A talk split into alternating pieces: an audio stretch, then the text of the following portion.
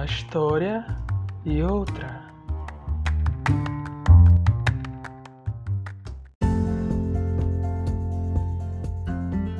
Olá, eu sou Enzo Kameni e hoje no Entre uma História e Outra vamos falar sobre islamismo. E para isso estamos aqui com um aluno que está gerenciando seminários sobre esse assunto. Seja bem-vindo, Felipe. Olá, Enzo, obrigado pelo convite.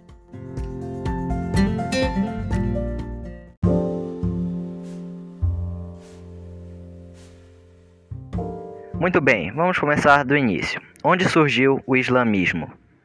Ok, vamos lá. O islamismo começa na Península Arábica, que é localizada na junção dos continentes africano e asiático. Era uma área, na maioria, composta por desertos. Povo que habitava aquela região eram os beduínos. Eram povos que sobreviviam da agricultura e pastoreio.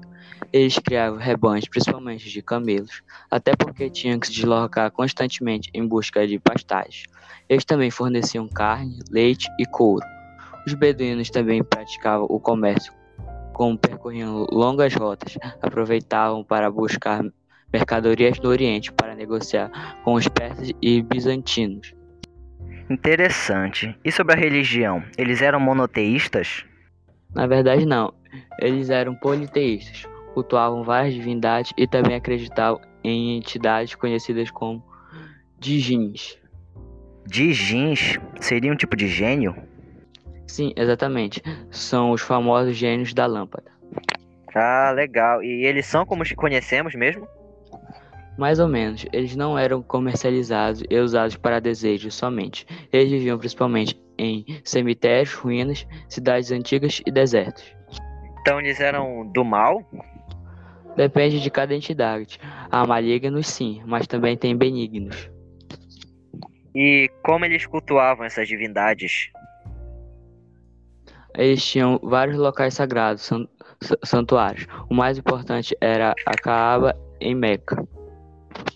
Ah, aquele famoso que leva milhares de peregrinos a Meca? Sim, esse mesmo. Kaaba pode ser trazido como cubo do árabe. Dentre eles são guardados mais de 360 divindades. E também guarda a Pedra Negra, considerada sagrada pelos árabes. E o que seria a Pedra Negra? É provável que seja um fragmento de um meteorito. Muito bem. Eu também dei uma estudada e fiquei sabendo que o calendário deles é diferente do nosso. Você sabe como ele funcionava? Muito bem. É, é verdade. O calendário islâmico é baseado no ciclo lunar. Ele é formado por 354 dias dividido por 12 meses. A contagem começa quando a lua crescente aparece pela primeira vez após o pôr do sol. É chamado de dia da Égira. E no nosso calendário, quando isso acontece? Bom, a data inicial é no dia 16 de julho de 622. Tá, mas o que é o dia da Égira? Após a revelação do anjo Gabriel a Maomé, ele conseguiu atrair algumas pessoas com sua mensagem simples, mas eles logo passaram a ser hostilizados pela elite de Meca. Eles temiam a perda dos recursos que ganhavam com a peregrinação religiosa. Então Maomé e seus seguidores vão a Itabre se refugiar. Essa migração ficou conhecida como Égira e representa o início do calendário. Hum, muito bom. Foi muito boa a nossa conversa, Felipe, mas agora vamos nos despedir. Obrigado novamente pelo convite. Foi muito importante abrir esse espaço para falar sobre esse assunto tão interessante e que é pouco discutido. Obrigado pela sua presença no nosso podcast. E agora temos um convidado especial nesse episódio. É daqui a pouco, fique aí.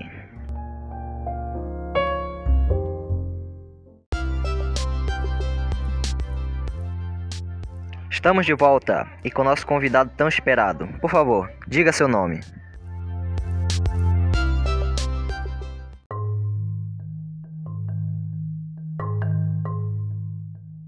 Marlan, eu sou Jalim Youssef, um historiador, e sou especialista na história do profeta Maomé. Então, no que eu posso ajudá-lo no seu podcast?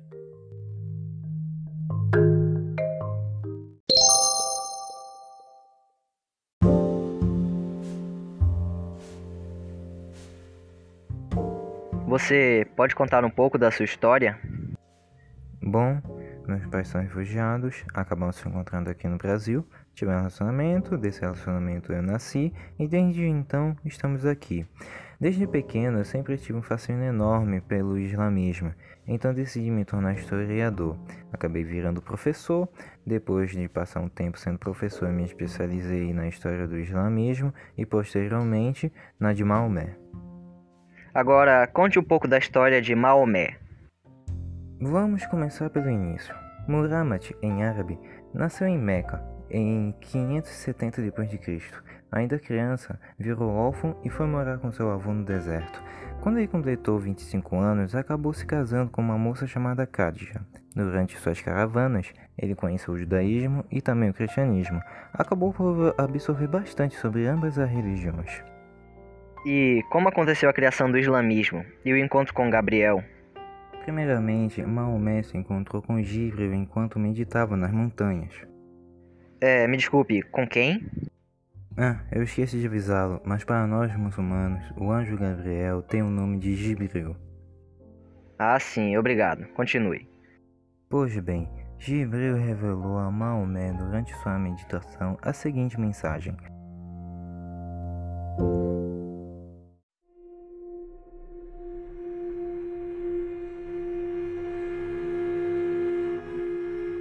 Há só um Deus, Alá, e Maomé é o seu profeta.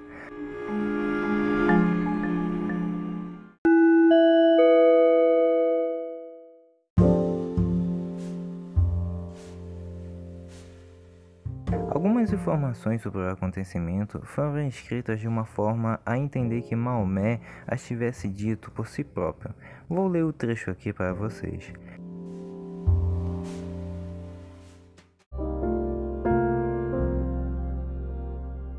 No começo tive medo das visões, mas minha esposa me ajudou a entendê-las e eu nunca deixei de tê-las.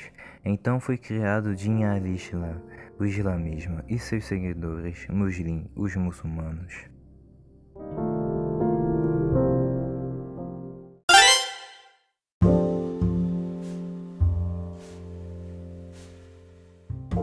E como o islamismo se expandiu? Bom, o islamismo se expandiu principalmente após Maomé e seus seguidores se instalarem em Atrep, onde fundaram a primeira cidade que vivia sob leis islâmicas. Ela era chamada de Al-Medina, que significava a cidade. Nesse tempo, ele conseguiu ter um enorme poder religioso e político. Então, se organizou junto de seu povo e invadiu Meca, destruindo todos os ídolos de Kaaba e deixando somente a Pedra Negra. E também, após a sua ida da Terra, sua substituição foi conturbada, pois ele não deixou um sucessor. Então criaram os califas, que seriam seus substitutos. Eles eram de sua linhagem, mas após algumas décadas de um relativa calma política, eles conseguiram que Ali assumisse o poder. Ele era realmente parente de Maomé? Sim, exatamente isso. Ele era primo e genro de Maomé. Porém, os sumitas, que são chefes mais respeitados da época, começaram a contestar a autoridade de Ali, e em 661 iniciaram uma guerra civil que findou no assassinato de Ali. E com todos esses acontecimentos, os seguidores de Ali criaram o Partido de Ali, que ficaram conhecidos como xiitas. Com isso lhe pergunto: você concorda com as recorrentes guerras que acontecem entre sumitas e xiitas até hoje? Acho que deveriam se impor sim, afinal todos têm sua liberdade de expressão. No entanto, as proporções bélicas que se tornam uma forma de imposição estão sendo usadas de uma maneira imprópria e muito repressiva. Então, você concorda com a forma que eles estão impondo sua pregação? De forma alguma. Eu poderia achar apropriado usar armas e repressão como forma de pregação da minha religião, assim como também não deveria ser de nenhuma outra. Muito bem, obrigado pela sua participação ilustre aqui no nosso podcast. Shukriyan. Obrigado. Eu espero ter ajudado a complementar mais o seu podcast. E lá de cá.